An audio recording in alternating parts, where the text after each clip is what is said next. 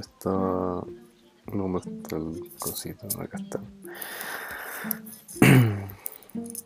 Yo estaba en Javito, no haciendo nada. Como siempre. Haciendo nada. Sin que haga falta estar en Java. No, fuera de eso.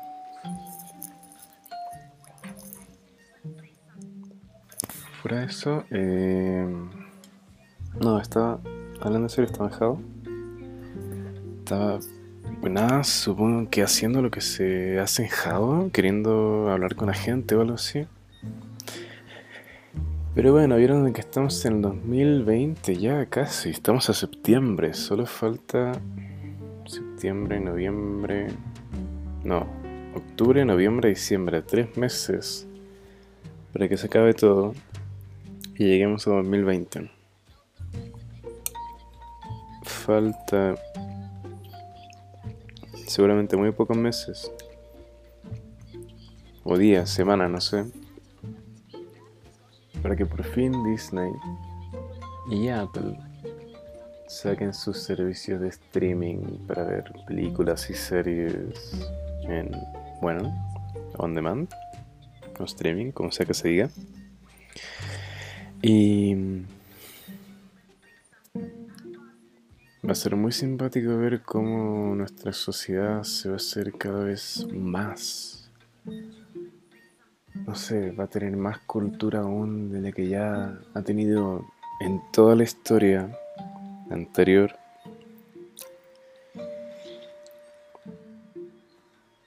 Y no va a tener ni puta idea de cómo compartirla ni cómo hablar de ella. Porque ni siquiera la va a comentar en foros. Ni siquiera la va a comentar en Twitter. Y si la comenta en Twitter, va a ser simplemente por una idea de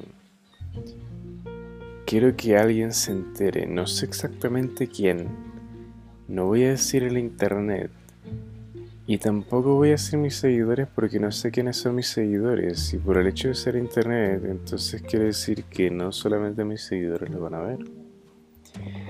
Pero de todas formas voy a tuitear que estoy viendo esta serie, que pienso tal cosa, porque necesito expresarme.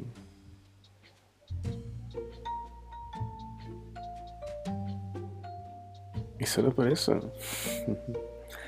solo porque necesitas expresarte de una manera así súper, no sé, rápida, eficiente tal vez.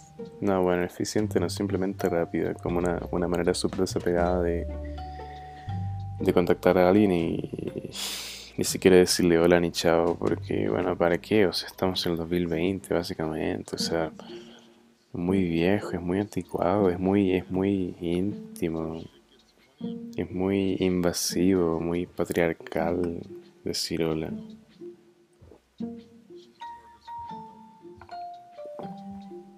O algo así hacer la cosa, ¿no? Bueno, que voy a saber yo. Total. La gente que se pone a hacer cuestiones en internet para que los demás la escuchen a fin de cuentas no, según lo que yo digo, no, no sabrían nada. Pero no importa, no importa. Bueno, sí importa bastante. Si no importara, no estaría grabando esto. Pero bueno, supongamos que no importa porque suena bien. Suena, suena bien decir que las cosas no importan. Cuando en realidad lo que está diciendo es no tengo idea de cómo solucionarlo porque soy una persona bastante cómoda y no me quiero desgastar con personas tóxicas. Y ya, terminamos siendo una generación que es inverosímil, no sé cómo describirla. No sé cómo describirla. En un inicio se supone que nosotros éramos la mejor generación que podría haber existido en toda la historia de la humanidad. Porque teníamos, o estamos teniendo, no sé, la mejor preparación que nos pudieron haber dado. El acceso a cualquier tipo de conocimiento que nosotros quisiéramos. La casi no necesidad de tener las cosas certificadas porque se aprenden ya de una manera casi que innata. Tienes, no sé, Coursera, tienes las charlas TED, tienes la Khan Academy, tienes Skillshare. Entonces, no sé, ¿para qué es el resto de cosas? La cuestión es que en su momento pensaba en eso, la prensa decía eso. Luego, lo que la prensa empezó a decir fue que los millennials están arruinando la economía. ¿Por qué? Porque se piden todo, no sé, porque ya no acuden a, a porque ya no acuden a locales de comida que sean de cadena.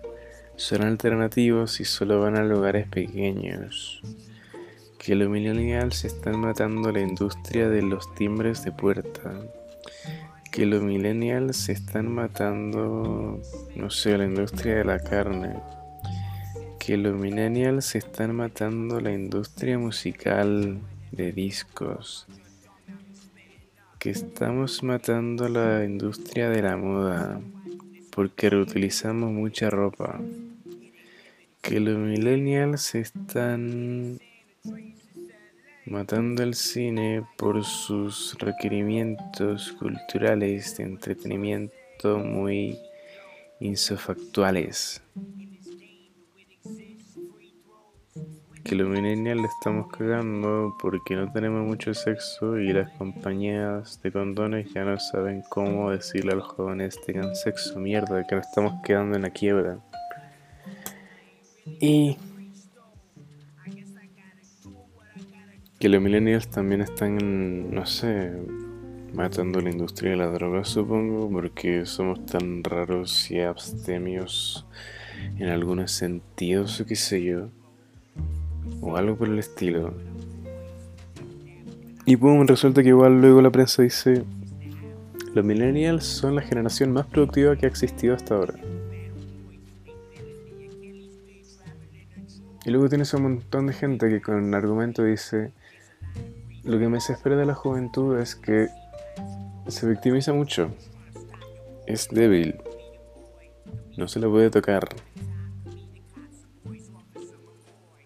Y bueno, supongo que toda generación igual fue así de amplia, diversa, incierta.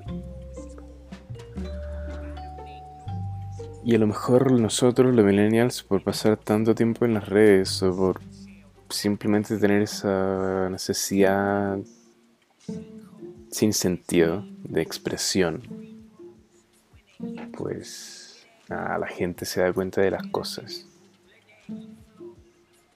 creemos que porque nadie nos da un like o, por nadie, o porque nadie nos comenta, porque nadie nos da un compartir, un retuido, que se yo, reposta, aunque nadie ocupa Tumblr ya, porque esa porquería está súper muerta. Creemos que por eso nadie nos hace caso, pero no, estás equivocado. Si es que no eres tu vecino, si es que no son tus amigos quienes no te hacen caso, te está haciendo caso esa persona sentada en algún rincón de una ciudad desconocida de no más de 500.000 habitantes, con un internet relativamente decente,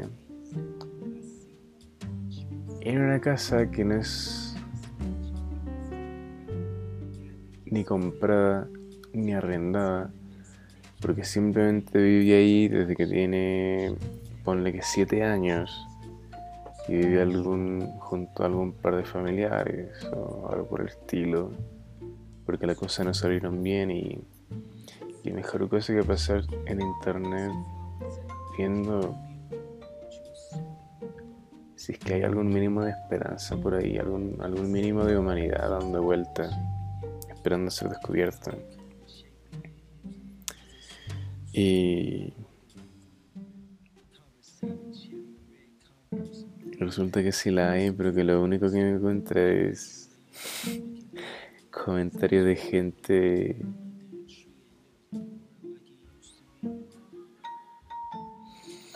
comentarios de gente que que no sé que igual es vacía entonces se entra en un círculo de vacuidad y no sé si odiar esa palabra vacuidad porque la solía ocupar una amiga que era mía bueno una ex amiga decir una amiga que era mía suena asquerosamente panchista.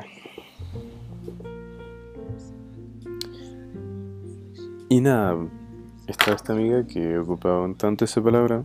No, no la ocupaba mucho, pero simplemente fue como que la conocí por ahí. Pero ya no lo somos, por cuestiones que, bueno, yo la cagué, supongo que ella también. Si es que escuchaste esto, pues, ¿qué te puedo decir? Que lo siento, que no debí haberlo hecho y que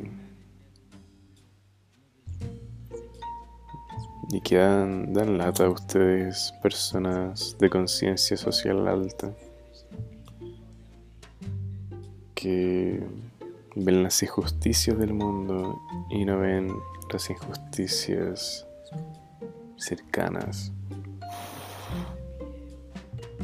Con injusticia cercana me referiría a eso, básicamente. O sea, lo que tienes al lado inmediato, tus amistades, la gente con la que te relacionas, sea que te simpatice o no, ese tipo de gente.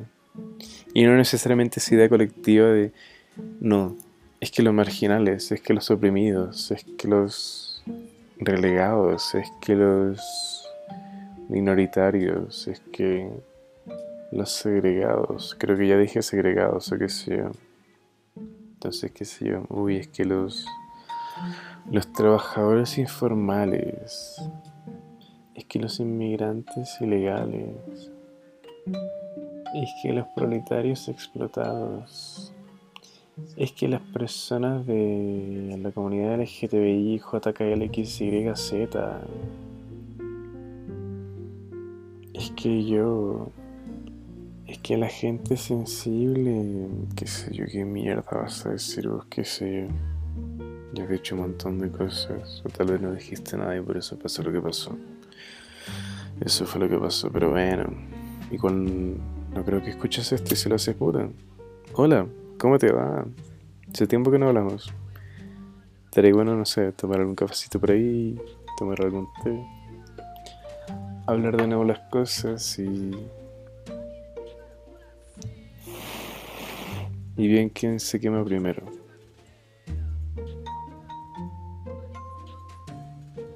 También me acuerdo, bueno, me acuerdo de algunas cosas.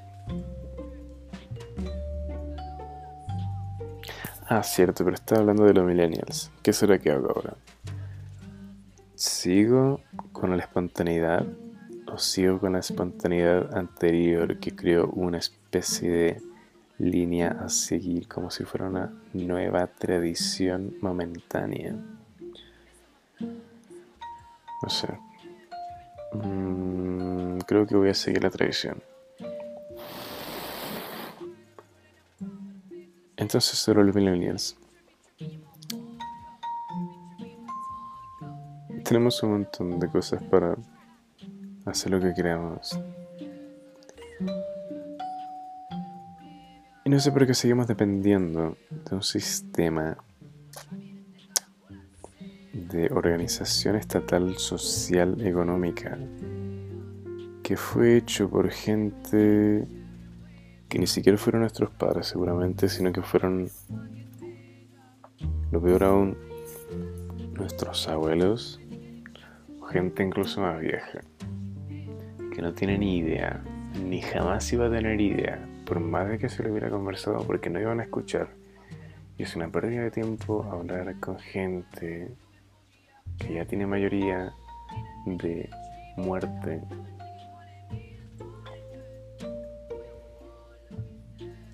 Las cosas que ellos pensaron hace mucho que ya no aplican.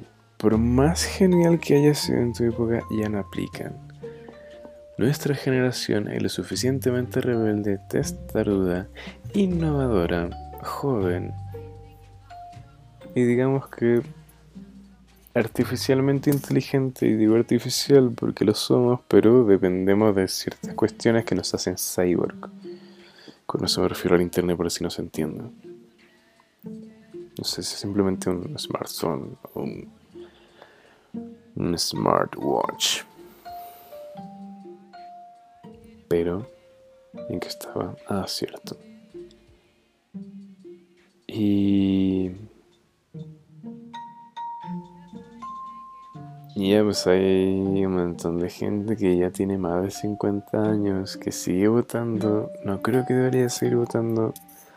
No creo que siquiera debería seguir estando en el debate político, en el debate social, porque si estamos como estamos ahora es porque ustedes la cagaron, ustedes hicieron los países mal, ustedes debatieron mal nosotros vamos a seguir debatiendo mal, pero por lo menos ser nuestro error en el ahora.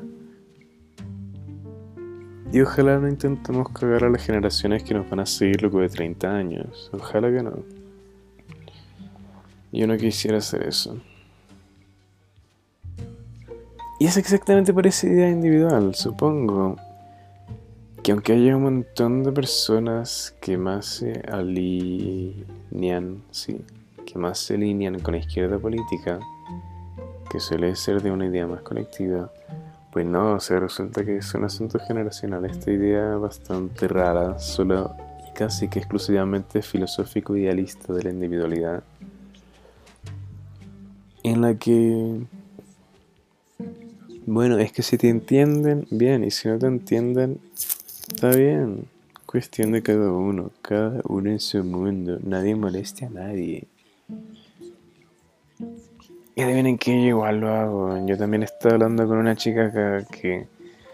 No. Parecía que si nos habíamos caído bien o qué sé yo. Que había humor o algo por el estilo. Había buena onda o qué sé yo. Y digo mucho que hay buena onda. Cuando, bueno, luego resulta que no la hay. Y. Déjeme acordar en qué pensamiento estaba. Y bueno, resulta que no pasa nada. Entonces, con esta chica que les comento, de Jabo, solo de Jabo, porque bueno, en la vida real es súper complicado hacer las cosas, porque no sé. De una te van a ver como acosador, de una te van a ver como una persona extraña, y van a, no sé, van a tener una asquerosa cara de buena onda, de súper amigable, de súper nice, de súper... Yo soy una luz de vida. Luego cuando lo llamas solo se envía su mensaje de texto, no te responden en dos semanas. Y luego cuando te responden de nuevo, así como, ay, ¿cómo has estado tanto tiempo? Emoji carita feliz, emoji de dos hojas cayendo. Emoji de hot dog. Vamos a tal lugar. No, ¿sabes qué? Mejor no. Estoy ocupado. Estoy ocupada. ¿Quién sabe qué? Entonces, porque cada persona está en su mundo y mejor amarse uno mismo y estar en su propio mundo que estar en malas compañías. Y como todo nos parece muy mala compañía porque somos tan sensibles, entonces ya déjenos cagarlos a nosotros un poco. No la caguen tanto por nosotros, nosotros igual podemos cagarla. Bueno, o sea, a fin de cuentas, nosotros dimos, dimos paso a TikTok. ¿Qué más podrían pedir ustedes, gente vieja?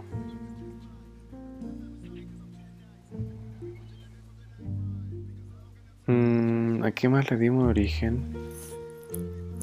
Le dimos origen a esa espontaneidad súper espontánea de la espontaneidad artística virtual.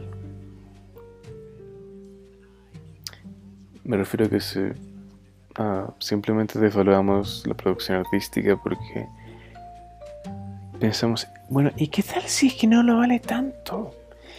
¿Qué tal si es que nosotros, como somos tan genios, vamos a hacer que el arte ya no sea una herramienta manipulada por el capitalismo? ¿Qué tal si le damos un valor de uso tan bajo que haya un spam de creatividad?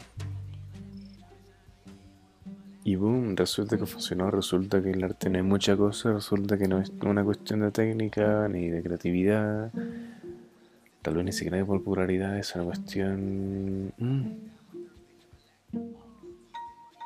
de esfuerzo. Esfuerzo que no tenemos, o muy pocos tenemos. Y yo no tengo, así que, o que muy pocos tienen.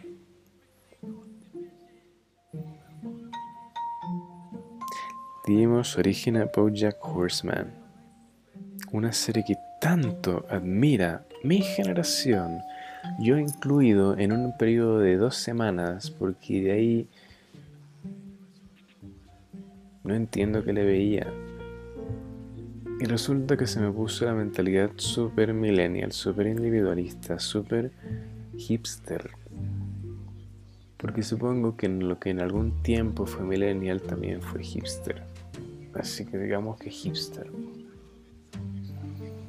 Y dije, ay no, hay mucha gente viendo esto, hay mucha gente que está viendo un contenido altamente depresivo con un humor negro que no es refinado,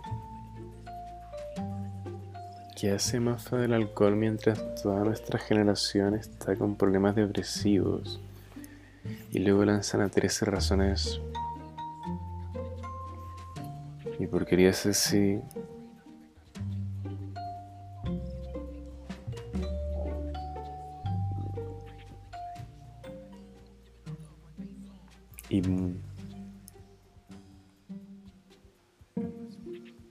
el detallito es que nosotros somos tan artísticos, tan sensibles y tan de una conciencia superior que nosotros pensamos en emociones, no sentimos las emociones, pensamos en emociones.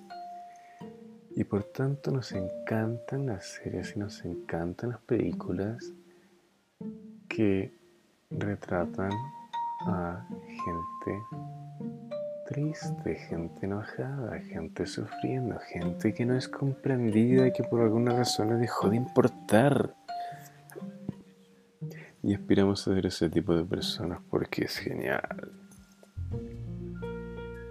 Pero no nos acordamos que estaba Doctor House por allá por el 2008. Y el tipo tenía una razón real para tener el humor que tantos aspiran.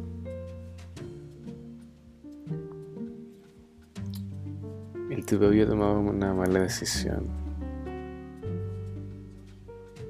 Tenía una pierna que podía ser o bien operada para extraer la parte que estaba siendo maligna o directamente amputada.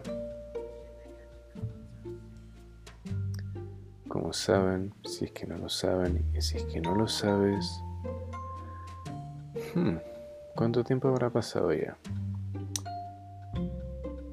Él no decidió amputársela, decidió someterse a una operación para una extracción de una parte muy grande de, creo que es muslo, un músculo que tienes en la pierna, no me acuerdo muy bien cuál es, lo tienes al frente, donde pones tu laptop en tus piernas. Ay, es cierto, seguramente ya han pasado 30 años, así que... Bueno, donde reposas tu mano derecha. Ay, es cierto. Han de ser veces, así que no puedan de poder hacer eso. Bueno, busquen en YouTube o algún parecido lo que es Doctor House. Él decidió solamente extraerse un porcentaje importante del músculo de su pierna eh, en vez de amputársela. ¿Y qué le pasaba al tipo? Le pasaba al tipo que era bastante amargado. Un montón de gente le admiraba. Era un genio. Era... Déjenme ver que Ah, sí, un emoji de un monito tapándose la boca. Pero sobre Doctor House, sobre Doctor House, él. Él era un genio con la medicina. Él era en realidad un genio con las emociones. Él era un genio con cualquier idiotez que se te ocurra. No era un genio en la socialización, no era un genio en la humanidad. No era un genio en la cercanía emocional.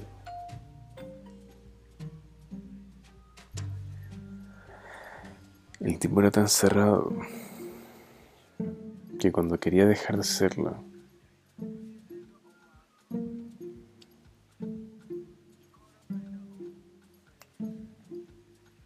incluso sin él desearlo, ahuyentaba a la gente.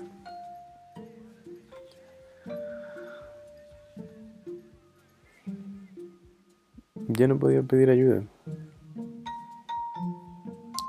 Se dejó llevar mucho por una emoción del momento.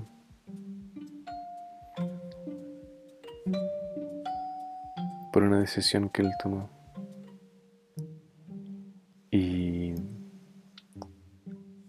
Podía ser amado, ya no podía saber lo que significaba amistad, ya no podía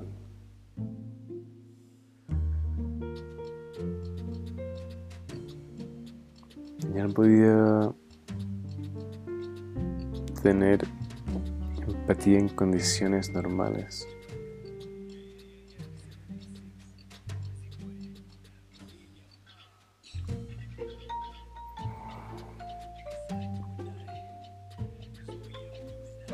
Nosotros somos una versión de Doctor House